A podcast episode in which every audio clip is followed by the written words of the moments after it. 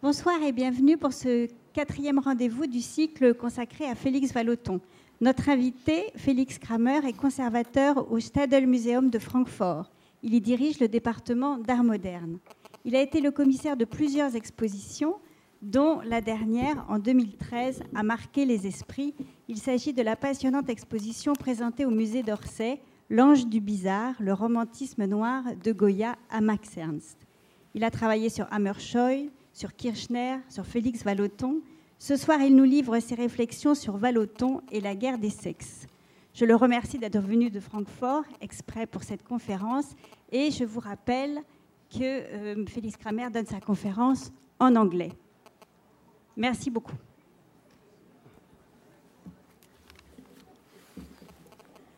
Yeah, good evening from me.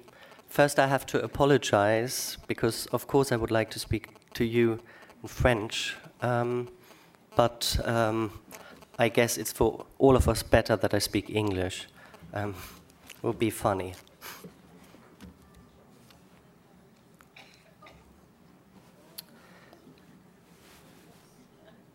Oh, I wait until the. We'll wait until the people who prefer French. Left.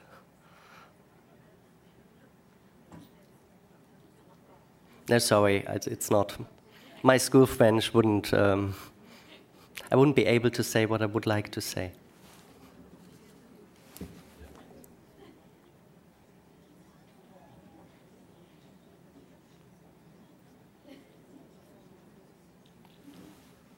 A bottom across the entire painting. Felix Vallotton accomplished this work in 1884 when he was still a student. It is a perfect example of an important characteristic of his. He observes with precision, without any regards for his sitter. But is this a misogynist? I will begin with a quote. But one must wonder why does there have to be a battle of the sexes over power at all? The stronger ones form, form an ideology which is fit to justify and support the position and made, make it acceptable to the weaker party. An ideology where the otherness of the weaker is interpreted as inferior, where the differences in character are emphasized in the interest of the stronger, and where it is proven that this difference is invariable, given, or ordinated by God, the main task of this ideology being to negate the fact that there is a battle at all. The German American psychoanalyst Karen Horney describes in her book The Distrust Between the Sexes of 1930 the basic assumption that there is a battle of sexes, an idea which is still which still provokes the most varied reactions. Nonetheless, the difference of the eternal female and by default equally eternal male is the most general aspect determining any given society.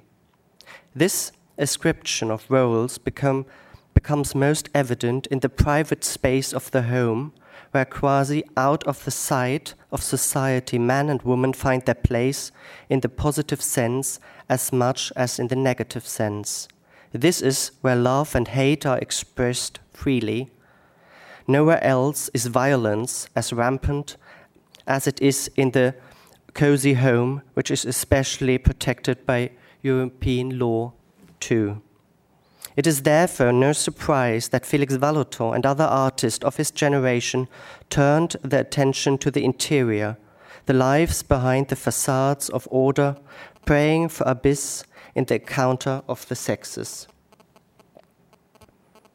True to the title, red rules in the representation of this room walls, floor, curtains, armchairs, tablecloth, and lampshades one hue of red is redder than the next. To the right of the door, there's a fireplace which marks the center of the room, while the colors of the room give the impression that it is practically glows from, from within. It is the fireplace of all things that does not exude warmth, it is closed off with plates. The mantelpiece is decorated with a bust, two blue vases with yellow flowers flanked by two candlesticks with ruffled red shades. Behind this ensemble of mirror is fixed to a wall. A red curtain frames this mirror, which in turn reflects a detail of the painting on the opposite wall, Grand Intérieur aux Six Personnages from Vuillard. In 1897, Vuillard had accomplished a large painting and then given to his friend Vallotton.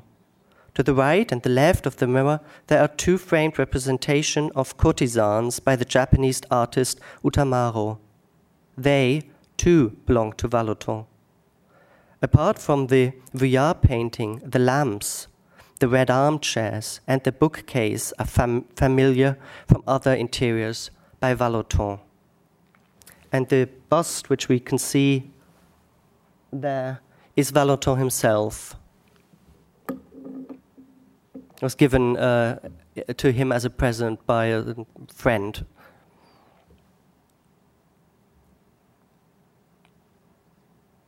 And there you can see the um, Vuillard interior, which is included in the.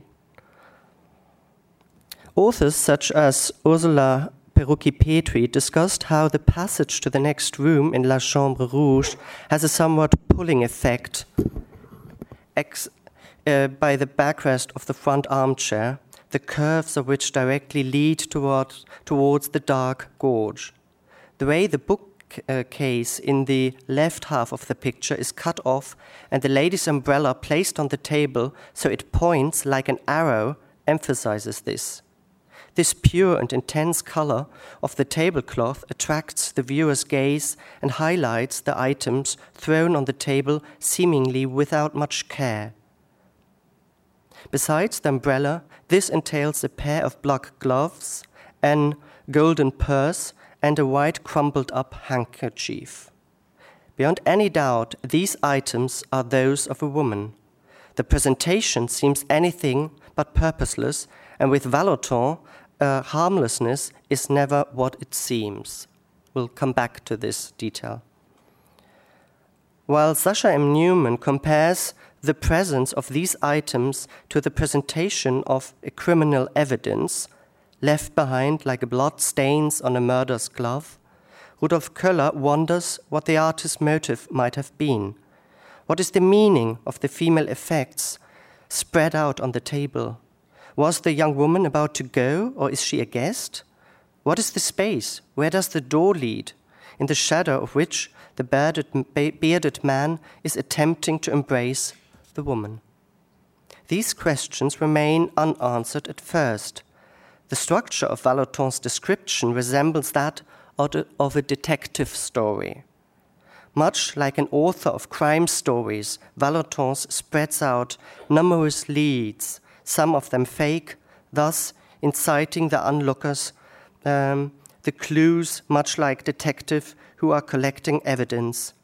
Only then will it be possible to complete the jigsaw puzzle to form a conclusive picture. La Chambre Rouge belongs to a sequence of seven interiors paintings by Vallotton from 1889 1899, which are close in terms of form and content, and four of these works you can see in the exhibition here. Uh, the left one uh, is not included irrespective of other interiors by the artist, which, is, which precede these are of a later date. These seven paintings form a group. The paintings stand out by the clarity and strict form of the details of the uh, scenes represented. Plain forms, garish colors, and dramatic contrast, as well as precise contours, as Meier-Graefe points out, determine their structure. In addition, all these interiors deal with the encounter of man and woman set in a privacy of an apartment. The figures of Vallotton's paintings resemble each other, but the artist is not setting up a story. If one tried to construct a story, however, l'expectation would have to be the beginning, followed by La Visite. The painting shows a man greeting his visitor at the door who's still wearing gloves, hat, and a coat.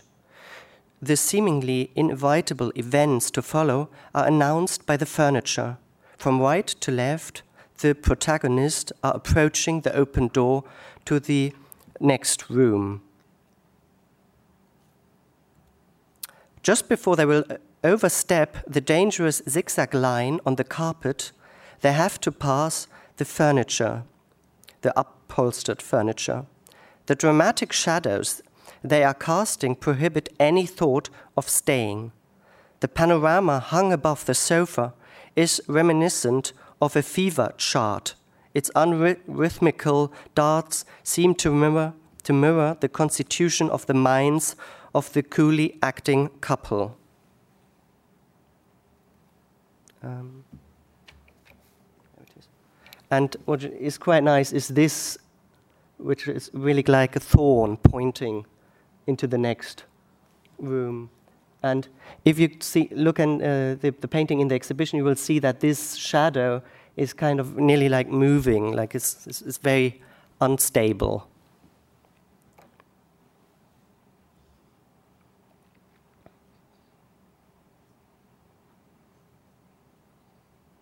And uh, sorry, another aspect which is interesting.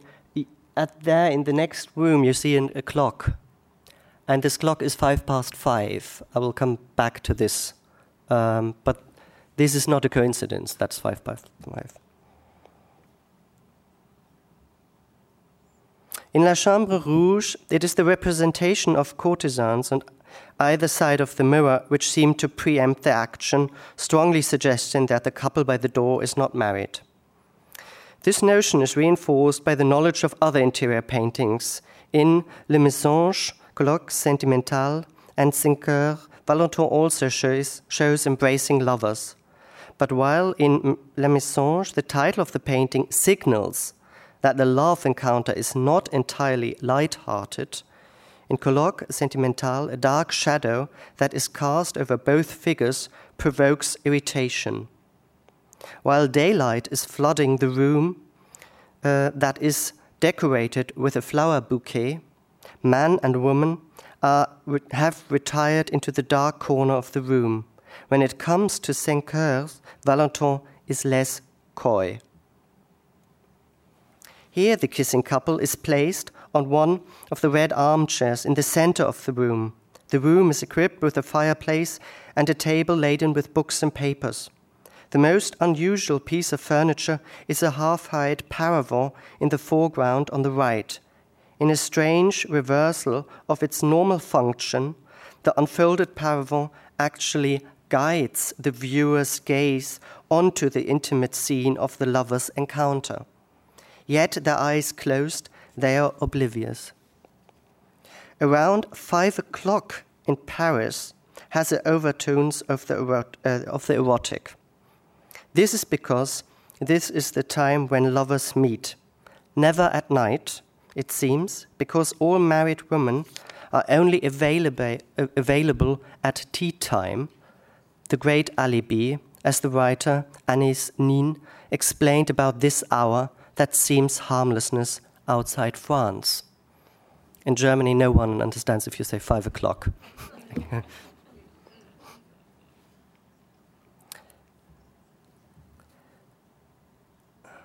the amorous connotations of this particular hour in the day are already clear in Paul Hadol's character, which predates Vallotton's Cinq Heures. It shows a woman sitting at a table in a cafe by herself. Her cleavage, cleavage is low, her skirt has ridden up, and her gaze, full of expectation, is directed at the onlooker. Behind her expands an enormous cobweb. The commentary in Le Monde Comique from 1875 76 reads that now that is, it is precisely five o'clock, Penelope has spread her net. Mentioning Penelope, the mythologi- mythological figure which since antiquity has been the ideal of the devoted wife, signals that the recipient, that there is no woman in the world that be can trust trusted anymore, given that even Penelope is on the hunt for men.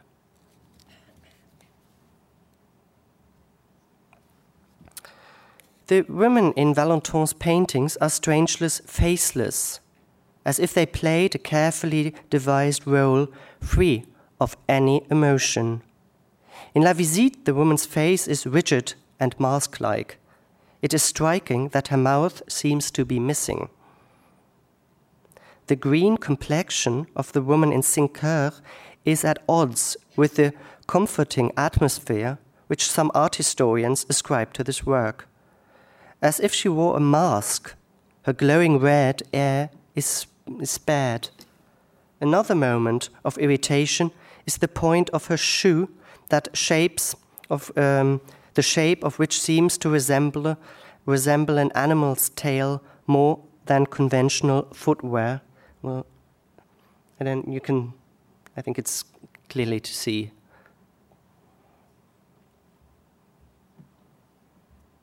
Oops. Yeah.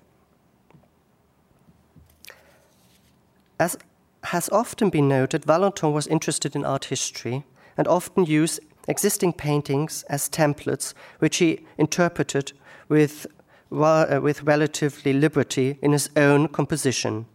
The importance Degas' Les Violes had for Vallotton can be deduced from a contribution in Gazette de Lausanne of 1895, where Vallotton emphasized that Degas ruled the current generation of contemporary artists.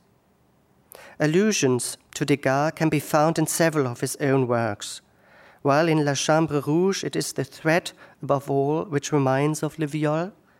It was clearly the model for Vallotton's interior fauteuil rouge et figure.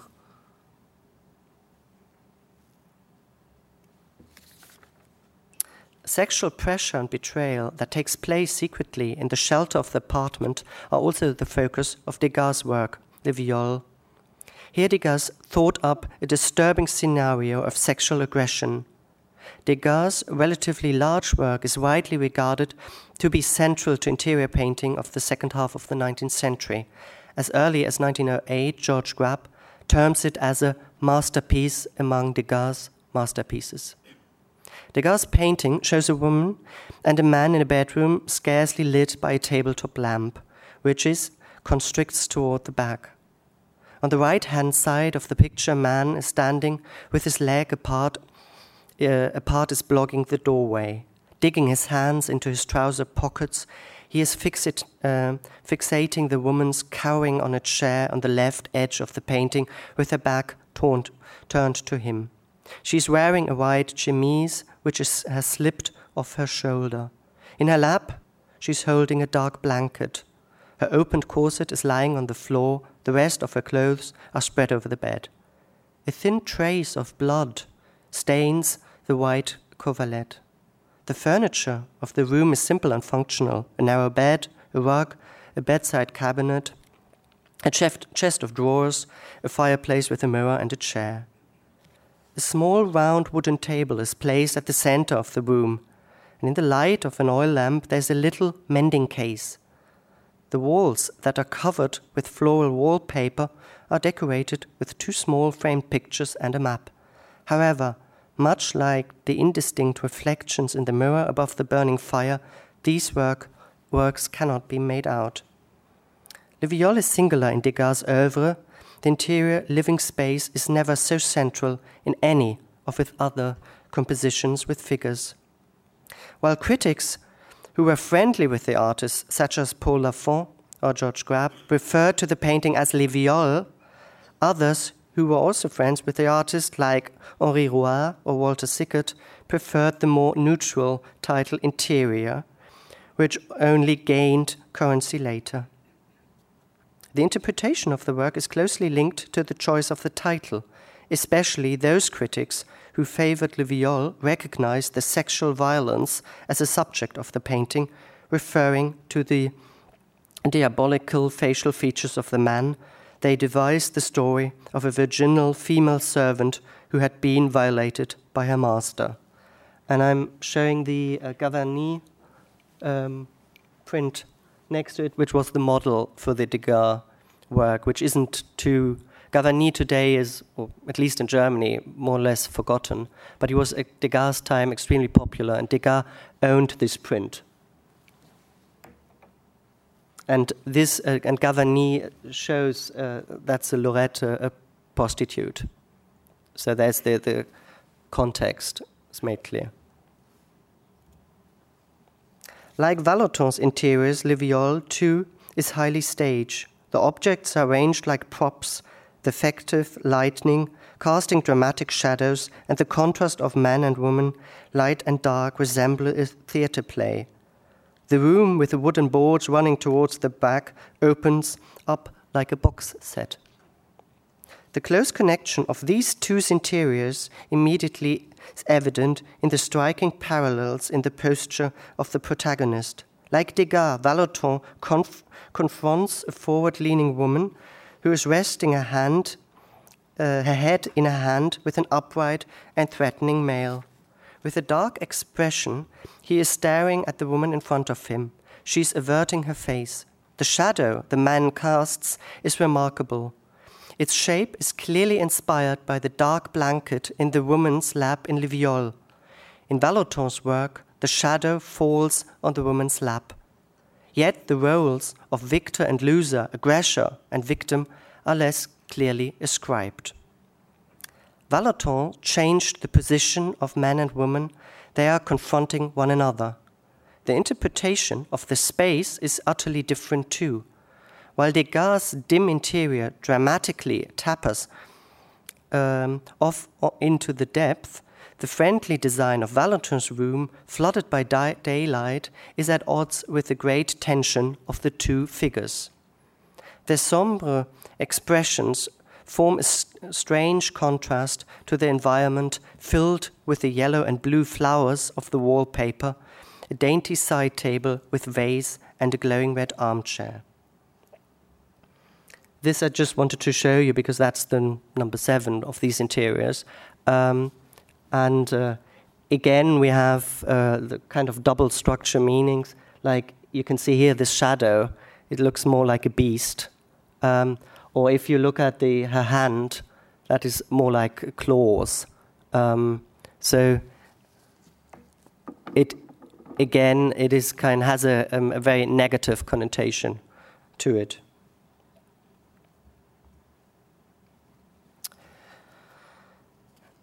Woman, inferior to man physically and intellectually, attempted to achieve control over man through cunning and de- deception, which, according to Schopenhauer, explained her instinctive devicelessness and her indelible propensity of falsehood.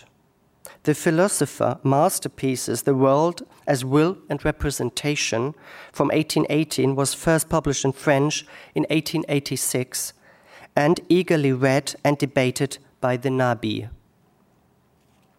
It recognized deception as the essence of the feminine, since woman made use of her physical charms in order to distract man from her rational shortcomings.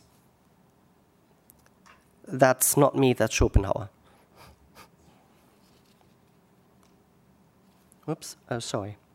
Schopenhauer interp- interpreted the individual, individual as the common will to live, serving the overriding interest of the preservation of the species.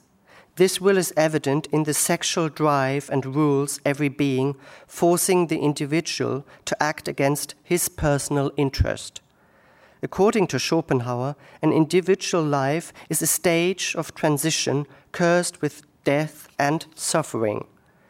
With his theories of femin- femininity and sex, Schopenhauer coined the image of woman as the embodiment of the sensual, sensual danger and contributed to this type of woman's rise to the symbolist heroine of the fin de siècle.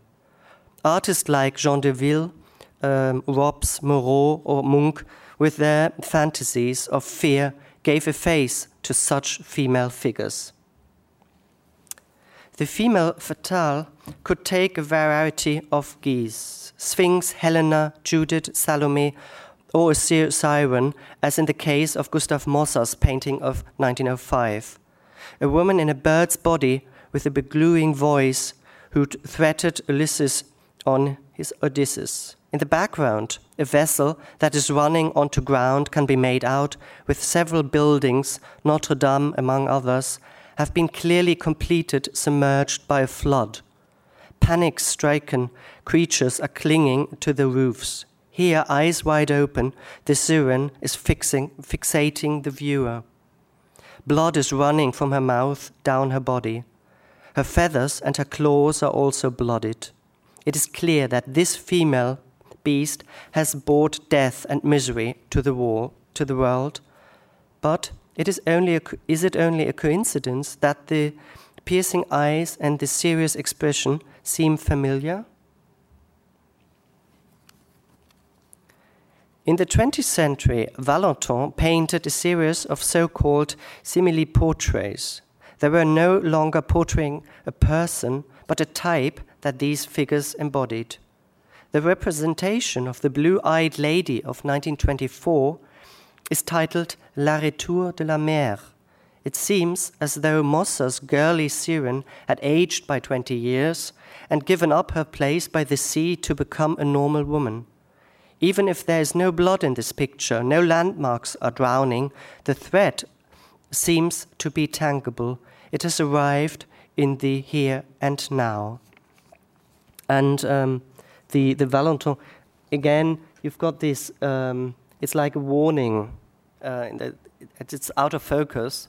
Um, as I said, mentioned that with the shadow, and this work is in the exhibition, so you can um, look at how Vallotton plays with focus and out of focus. Um, and another thing is, if you look at the, um, she, ha she has a moustache, and that's not a coincidence. Um, and you, if you look at the a lot of the uh, female representation, Vallotton, you will find a lot of moustache, hairs, and, and things like that. Um, he, he does that really deliberately. And um, yeah, it's, it's, a small story. I did 2008 uh, um, Vallotton exhibition, and we thought of having this as a poster motive, this uh, image. And um, then the marketing uh, department said we can't do that. A woman with a moustache, it doesn't, it doesn't work. Um, so we took another image. Looking at the utensils ostensibly spread out in the table of Le Chambre, Rouge with this information in mind, it is easy to piece uh, together a figure. A cobalt-like shape with head, body, and legs is formed by purse, handkerchief, and gloves. Like a puppet whose limbs are attached with the invisible thread, the figure is lying limp on the table. I think I have to show that. Um, this here is the head, that is the body, and these handkerchiefs form the legs. Um, if check it with the original. Um, it is like a figure, um, a puppet which you drop, and then it will kind of start to to um, make a form like like this. And um, Vallotton, like other artists like Bonnard or Vuillard, worked um, not only one time, it's quite often with these double structures. And here with the the, Val, uh, the Bonnard painting, where you can see here that it's a blanket, um, and it's the same year when it was painted. Um, it's a blanket, but this is one uh, the eye, that's the nose, there's the mouth, the chin, then it, it goes back to um, here to the, the neck, um, and this is the shoulder with the arm. Um, and this is a chair. The figure is sitting, and that's the hair of the figure. So it's a figure in profile watching Marthe lying there on the bed. And this here is not hair, but it's, it's a cat. And Marthe had short hair. So, but go and, and, and look at this work in the Musée d'Orsay, and you will see it's, it's if you've seen it once, um, you won't get this figure out of your mind. And we have a sketch where we can, easy, we can really uh, hint it. We, we know from the sketch We, we showed this work in the Dark Romanticism exhibition. Um, and here it's uh, Vuillard does it. It's not as clear, but a lot of uh, critics have seen in this here, here the eye and, and the mouth, um, a figure in the cushion. And we could add more paintings like this.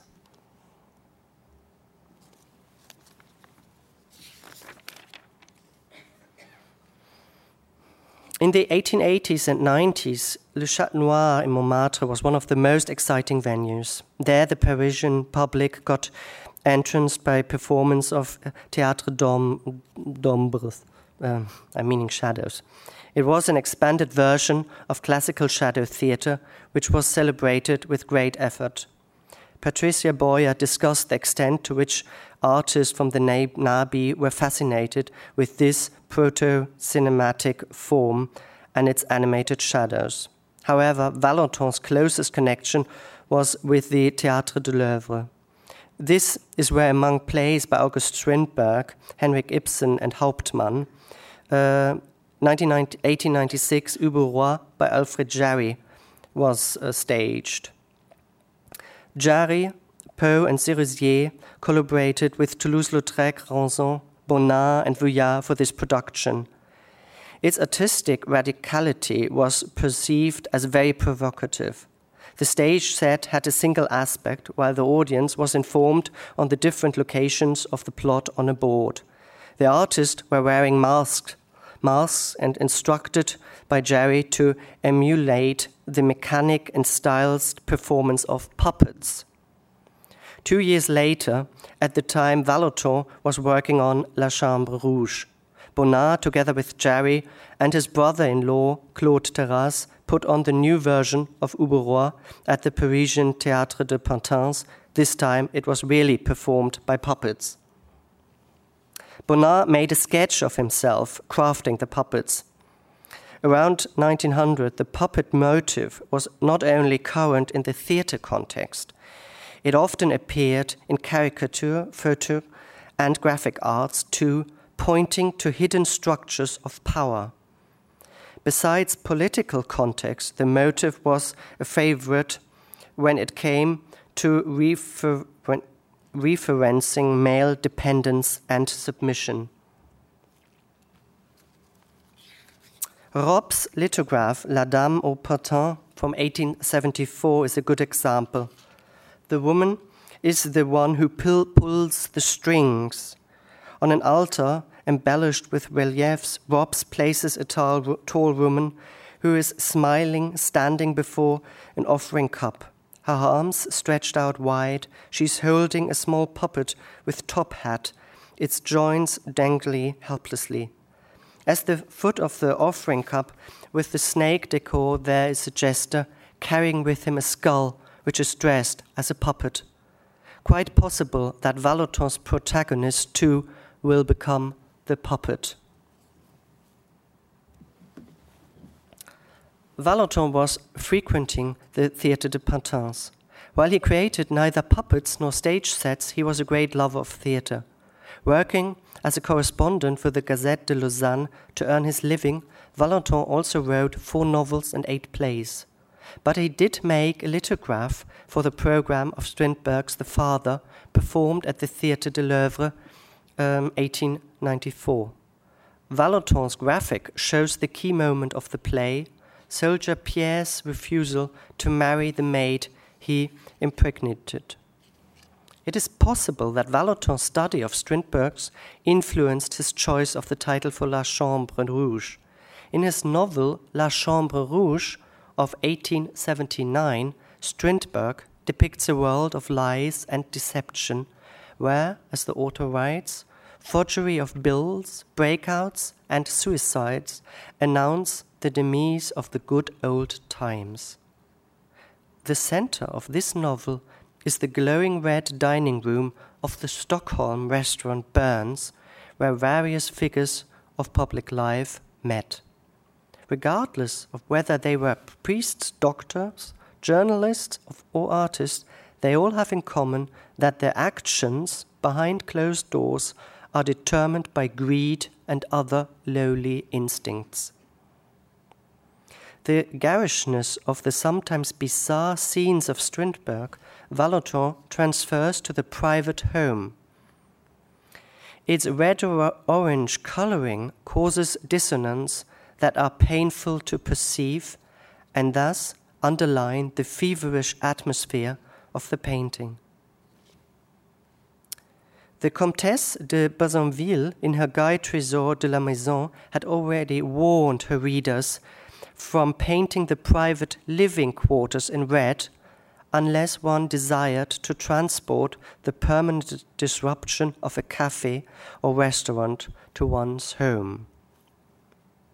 Vallotton's group of interiors closely linked with his 10 part woodcut series, Intimités, Intimités, which he had created in 1897 1898 for the Editions de la Revue Blanche with great success. As applies to the paintings in Intimités too, he presents a man and a woman in an interior, and often these representations have a highly theatrical quality. Like actors on a stage, the protagonist moves through the rooms equipped with this and that. Each of them focuses on a highly dramatic moment, which is why Natanson in 1899 felt reminded of a disquieting play when looking at the intimités. This is, uh, um, as, as, you will have seen in the exhibition, these are um, elements taken from all the, the uh, different woodcuts. More clearly than the painted interiors, Intimités shows what is behind the well regulated facade of the living room. There is a hidden world of lies and deception where the affected bourgeois values, like the faithfulness promised at marriage, seem partial. John Schöpfer remarked as early as 1900 that Vallotton's series revealed the falseness of social rituals. Schöpfer was convinced that Intimités presented a new picture of reality where the ugliness of hidden motives was suddenly stripped bare. What Vallotton underlines in his later paintings with garish, dissonant color and a strange mix of patterns and threatening shapes finds its match in the omnipresent blackness in the woodcuts where evil is waiting to pounce. Vallotton's works produce, so Oskar Bie, a character of people and events which are riddled by such contrasts of light, light and shade in terms of content too. It is clear that Vallotton is not using dark and light to suggest a realistic light situation. Oh no, sorry. His woodcut, Le Message, dating from 1897, is a good example of how Intimités inspired Vallotton's interiors, as it is clearly served as a template for the painting of the same title, and in the exhibition they hang next to each other. As in the painting, Vallottons choose to represent an embracing couple. The tenderness in the image is contrasted by the title, which is clearly at the bottom, legible at the bottom of the print. With the title Le Message, Vallotton is feeding doubt as to the mutuality of the affection. The coffee set on the table might be a hint at an afternoon encounter, much like that in Heures. Unlike in the painting, in the woodcut, woodcut Heures, a kiss and an embrace are not enough. Hastily, the woman's clothes have been flung on the armchair before the two bodies formed an bundle. The sheets L'Argent and La Belle Épingle inform the viewer that the cycle is not just about lust while in L'Argent the man is still bartering with a woman with a low cleavage, the jewelry in La Epingle seems to have lured the woman in. She is not resisting his embrace and kiss. In La Raison Probante, too, money seems to play a role in the woman settling on the man's lap. Her eyes fixed on the papers on the desk, she's letting him kiss her neck, her cheek, sorry. In Le Triomphe and Apprêts de Visite, Vallotton shows that a woman can also be dominant in such an encounter. In Le Triomphe, it is the man who is slumped at the table, shielding his face with a handkerchief, while the woman is sitting upright and triumphant. In Apprêts de Visite, the man again is the one who is defeated. With her hat on, she is perfuming herself for her next adventure. It is easily guessed that it will be that it is easily guessed that it will be without him who is miserable sitting on the sofa. Even when Vallotton shows a clearly distraught woman, the title suggests that her tears are fake and nothing but a strategic means in a dispute, as, for example, in La Grande Moyenne. However, the intentions of the woman clad with nothing but a nightgown while sitting next to a man at the edge of the bed in La Santé de l'autre remain unclear. He is turning his back to her while she is slipping something into his mouth, much as Eve did with Adam. Could even be an apple. In this representation, Vallotton is referring to the topic of the seductive woman, popular in the late 19th century. Given this context, it is unlikely that Vallotton's ironical title is referring to the woman's caring gesture. Rather, he might be alluding to the health risks of external um, marital love encounters, warnings about which were frequent at the time. Especially syphilis was feared, and in the prov- uh, French province it was known as the Parisian disease towards the end of the century. What is really nice about this work is to this beast on the floor, which is easily overlooked, and that the man is uh, here, his slippers are standing. He took off his slippers. And in German, we got the impression Pantoffelheld, which means it's, it's the uh, hero of the slippers, um, which is kind of ironic.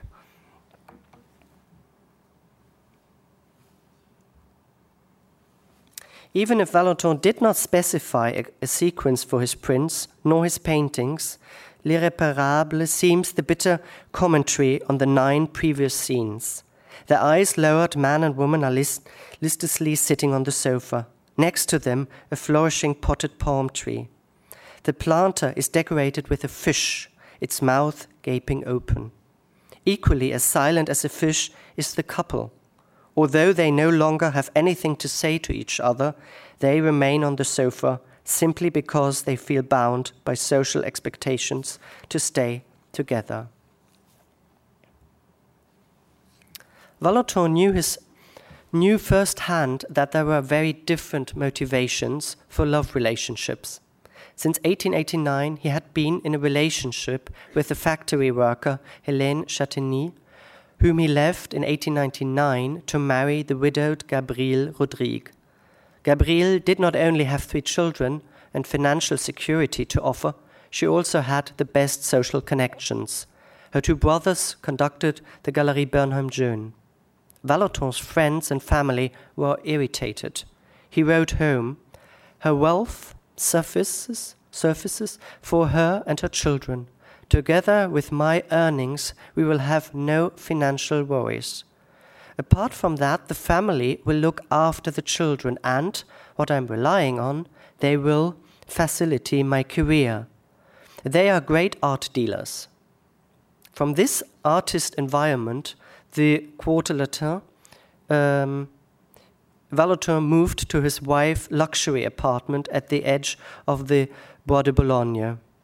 The sympathizer of anarchists had become a member of this uh, previously criticized upper class, which never prevented him from continuing his contribution to anarchist journals. Adultery and extramarital affairs were also extremely popular subjects in the 19th century literature.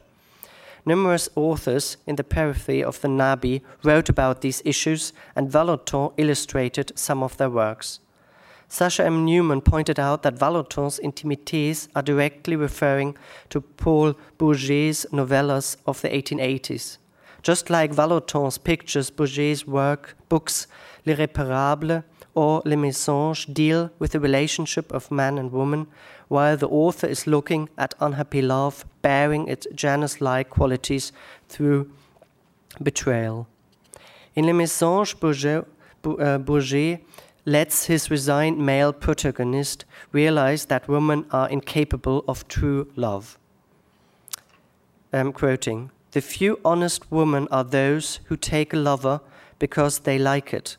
But if you dissected them, you would find the bill of a fashion designer and half a dozen prejudices instead of a heart. That's the quote. Bourget's stories are determined by distrust in women, who many men perceived as a direct threat now that their self confidence was growing. Confidence was growing. While woman was inferior physically and intellectually, though cunning and deceit, she managed to catch man unawares time and again. Grotesquely twisting social realities, women per se were accused of the purported moral decline of the French bourgeois. In their desire for material advantage, they would not shy, shy away from adultery and prostitution either. Therefore, it is not a coincidence that in Bourget's stories and Vallotton's intimités, it is mostly the woman who takes initiative and seduces the man who submits and loses his willpower. when yeah when Vallotton juxtaposes a woman with a puppet or a snake in his interiors, this shows social prejudices against the female sex as much as his own prejudice. In a criticism on art uh, by women, which he wrote for the Gazette de Lausanne in 1891, the painter expressed doubt as to whether women were even capable of creating art. I'm quoting Vallotton It does indeed seem true that the female mind to which we so happily ascribe the kingdom of loveliness is caught up in ugliness, and when it exercises itself in painting, the result appears to be frumpy, common, and awkward. Vallotton's negative opinion of women prevails for the following 30 years. In his diary of 1918, he's wondering why men deserved, quoting, a partner that is as horrific as a woman. And he is describing the relationship the, of the sexes as a continuing battle which will only end with victor and defeated. This sense this tense relationship is also reflected in his nude paintings, which have a strangely wooden air and are devoid of any eroticism.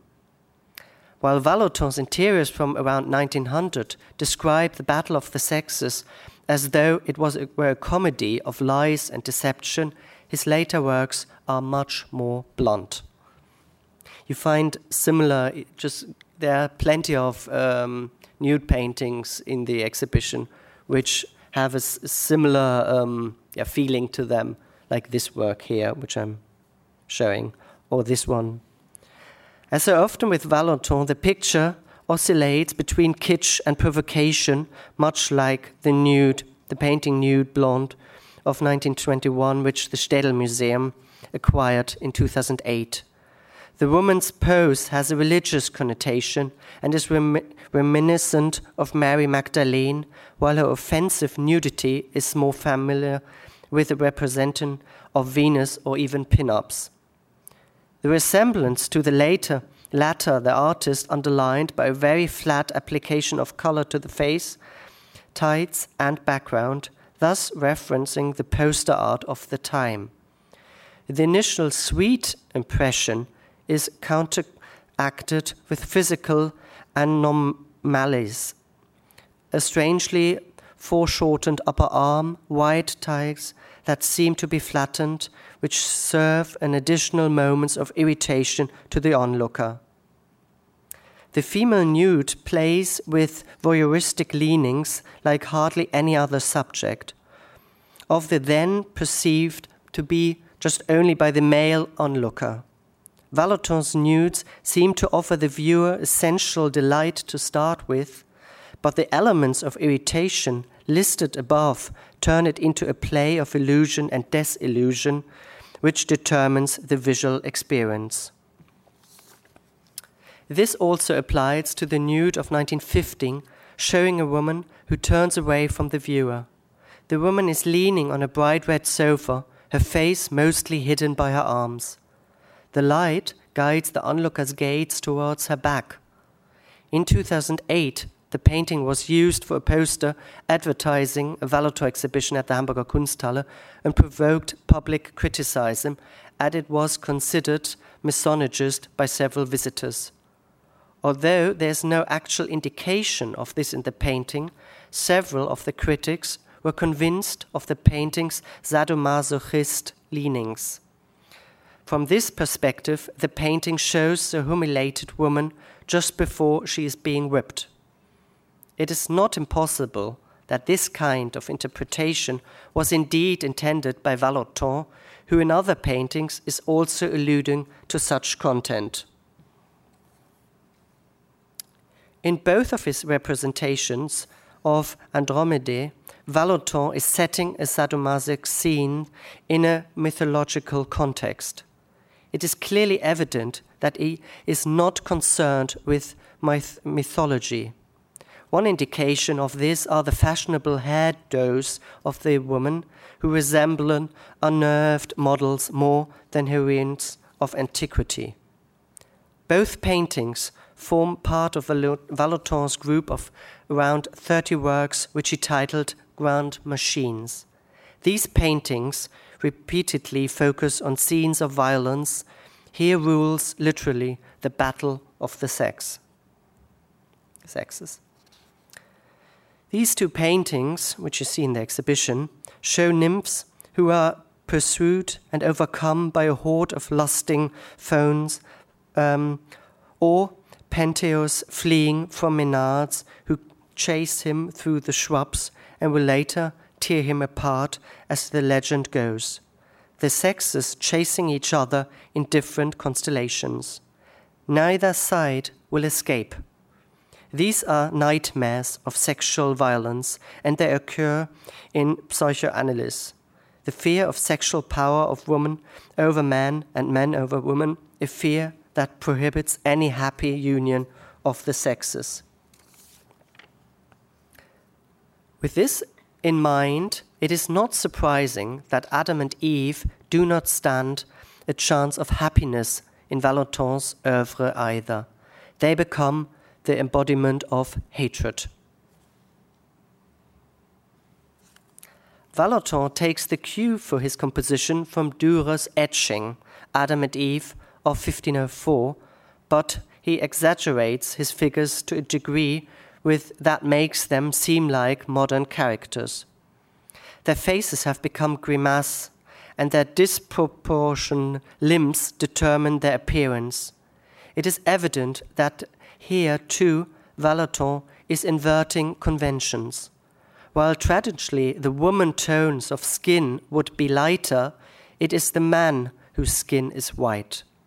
She is firmly standing on the ground, while the man's position is oddly graceful, playing with a free leg and a standing leg.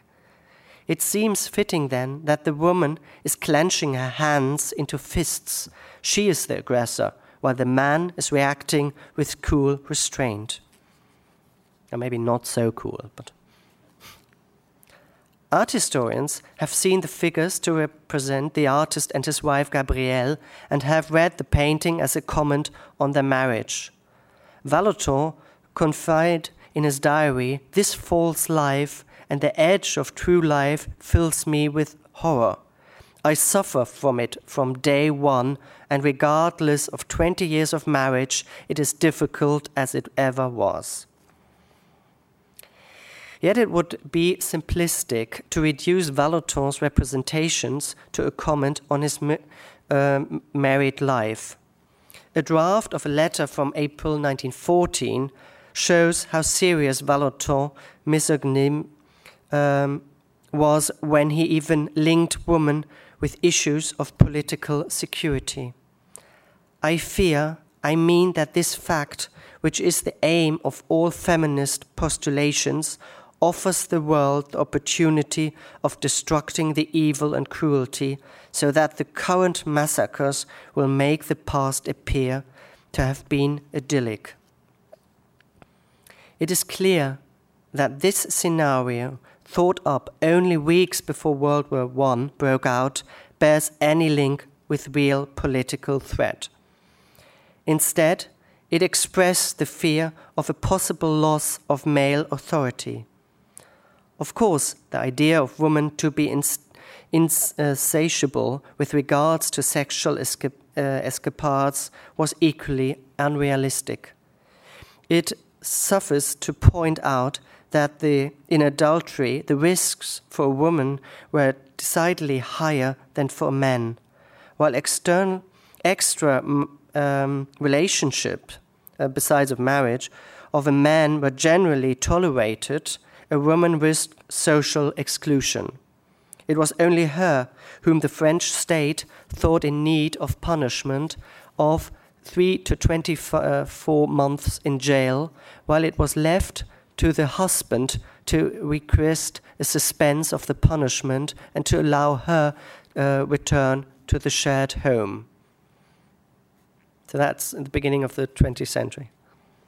In addition of criminalization, women ran the risk of disease mongering too, mentioning the cases of hyperesthesia discussed in the literature Richard Krafft Ebing demanded an examination of this pat pathological love of wives to other men. While Homme et uh, Femme, or it has the double title Le Viol, depicts a large scale rape, the unequal battle of the sexes climaxes in Orphée dépecé. And I'm coming to the, I'm closing the lecture.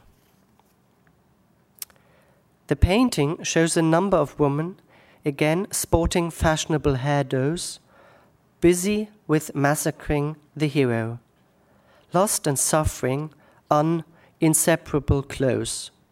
Orpheus, son of Apollon, the embodiment of the mortal of the soul, whose music beglued even rocks according to the myth, myth, is stoned and emasculated as a victim of torture with sexual connotations. This painting can also be read as a comment on the perceived supremacy of woman. If only there was a disturbing element as typical of Vallotton. Cut off of the left edge of the painting, a couple of strong, wiry male arms are visible. The man is turning against a member of his own sex, or is he a victim too, of female powers of persuasion? These are clearly male arms. The proximity of such a scene with Vallotton's benign everyday becomes evident in another seemingly harmless painting. It is a woman to the left which is grabbing Orpheus' instant intensities. Five years later, we encounter her again. So I'm, it's this woman which we see feeding a cat five years later. With Vallotton, the encounter of man and woman is never tender nor loving. His protagonist's motives are lowly. When lust can be purchased, pretense is combined with greed, and the nightmare turns out to be banal reality. Merci pour votre attention.